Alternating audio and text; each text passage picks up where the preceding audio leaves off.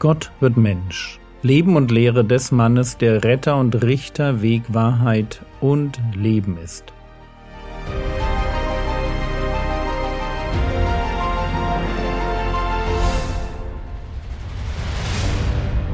Episode 167 Die Berufung der Apostel Teil 3 wir schauen uns gerade die Berufung der Apostel an und wir haben dabei festgestellt, dass ein Apostel jemand ist, der viel Zeit mit Jesus verbringen soll und der ausgesandt wird zum Predigen.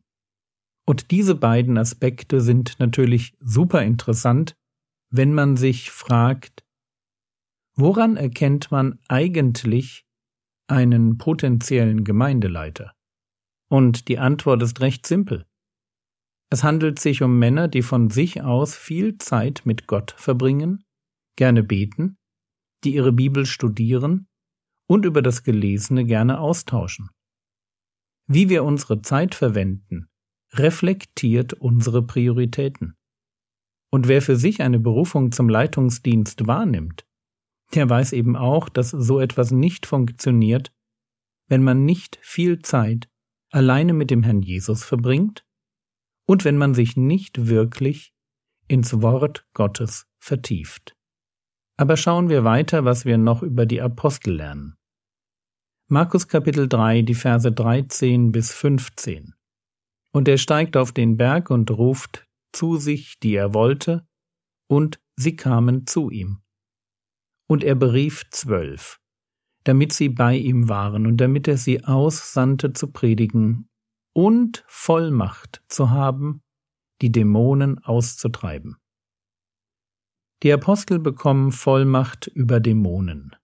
Auch diese Vollmacht finden wir noch bei anderen Jüngern, aber wenn wir das Neue Testament auf das Thema Wunder hindurchschauen, werden wir feststellen, dass Exorzismen und Heilungen ganz häufig von Aposteln durchgeführt werden.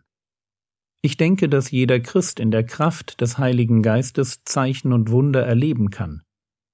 Wir dürfen Hände auflegen, um Kranke zu heilen, wir dürfen bösen Geistern mit Vollmacht begegnen, aber wir dürfen wahrscheinlich nicht denken, dass wir diese Dinge in derselben Vollmacht tun wie die Apostel.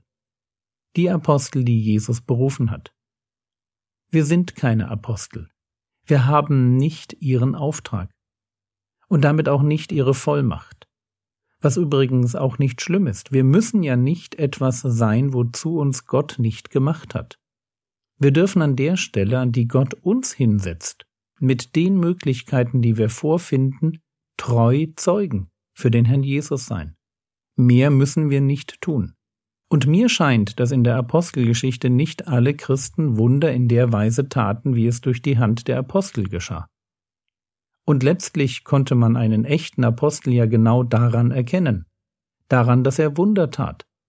So jedenfalls argumentiert Paulus im Blick auf seine Person, wenn er seinen Kritikern antwortet, 2. Korinther Kapitel 12, Vers 12, Die Zeichen des Apostels sind ja unter euch vollbracht worden, in allem Ausharren, in Zeichen und Wundern und Machttaten. Ein Apostel ist also jemand, der Wunder tut. Aber schauen wir uns noch an, wer denn da Apostel geworden ist. Markus Kapitel 3, die Verse 16 bis 19. Und er berief die Zwölf, und er gab dem Simon den Beinamen Petrus, und Jakobus den Sohn des Zebedäus und Johannes den Bruder des Jakobus, und er gab ihnen den Beinamen Boanerges, das ist Söhne des Donners.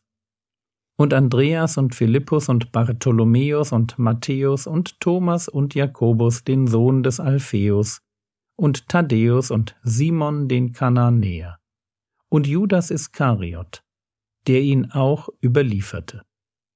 Eine ähnliche Liste findet sich noch in Matthäus 10, Lukas 6 und Apostelgeschichte 1. Die Reihenfolge der Namen kann etwas variieren, aber die grobe Struktur bleibt immer gleich. Am Anfang finden sich immer Simon Petrus, sein Bruder Andreas und dann die Brüder Jakobus und Johannes. Der Vater von Jakobus und Johannes ist Zebedäus. Die beiden bekommen von Jesus einen Spitznamen Donnersöhne. Und auch wenn wir nicht ganz genau wissen, was damit gemeint ist, so fällt doch auf, dass ihr Charakter sehr poltrig und fordernd ist. Wir würden die beiden heute vielleicht als wenig diplomatisch oder als aufbrausend beschreiben. Und da passt der Donnersohn als Spitzname doch recht gut. Petrus, Andreas, Jakobus und Johannes bilden in allen Listen die erste Vierergruppe. Die nächste Vierergruppe fängt immer mit Philippus an.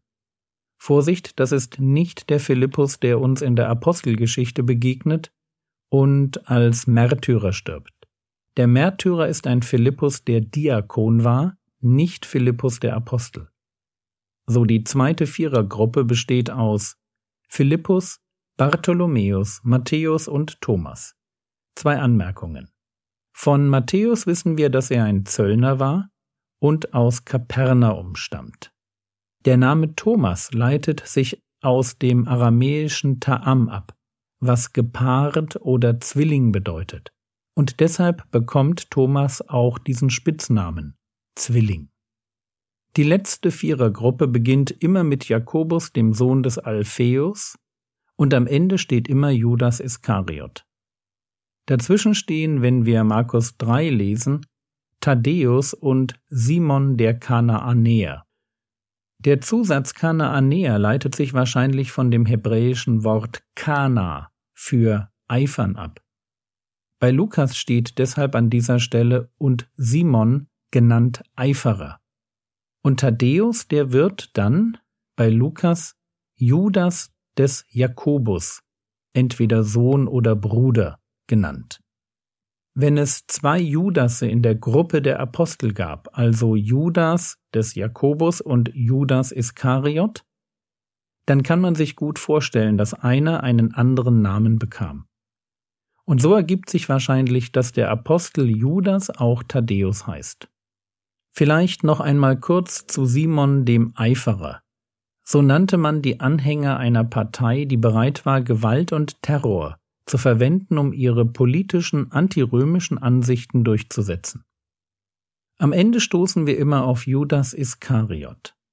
Der Name Iskariot kann sich entweder auf seine Herkunft beziehen, übersetzt Mann aus Kariot, oder der Name identifiziert ihn als Sikarier, übersetzt Dolchträger oder Meuchelmörder.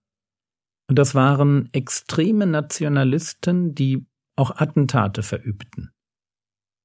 Wir haben es also bei den zwölf Aposteln mit drei Gruppen aus je vier Männern zu tun. An der Spitze der drei Gruppen stehen Petrus, Philippus und Jakobus.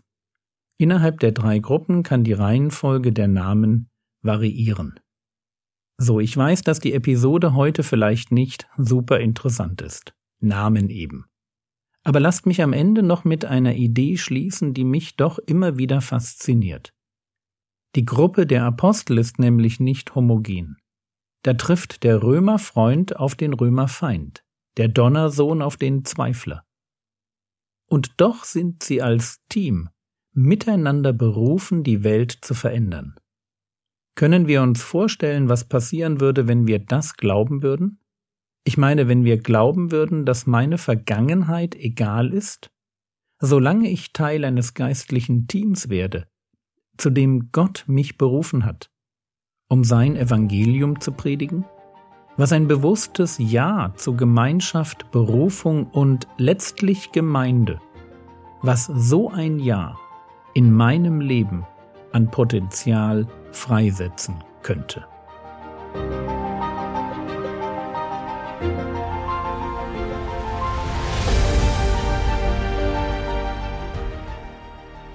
Was könntest du jetzt tun? Du könntest noch ein wenig über die Unterschiedlichkeit der Apostel nachdenken. Das war's für heute. Mein Tipp, lerne es unbedingt nach Epheser 5,20 alle Zeit für alles zu danken. Das ist total wichtig, um in chaotischen Zeiten zu überleben. Der Herr segne dich, erfahre seine Gnade und lebe in seinem Frieden. Amen.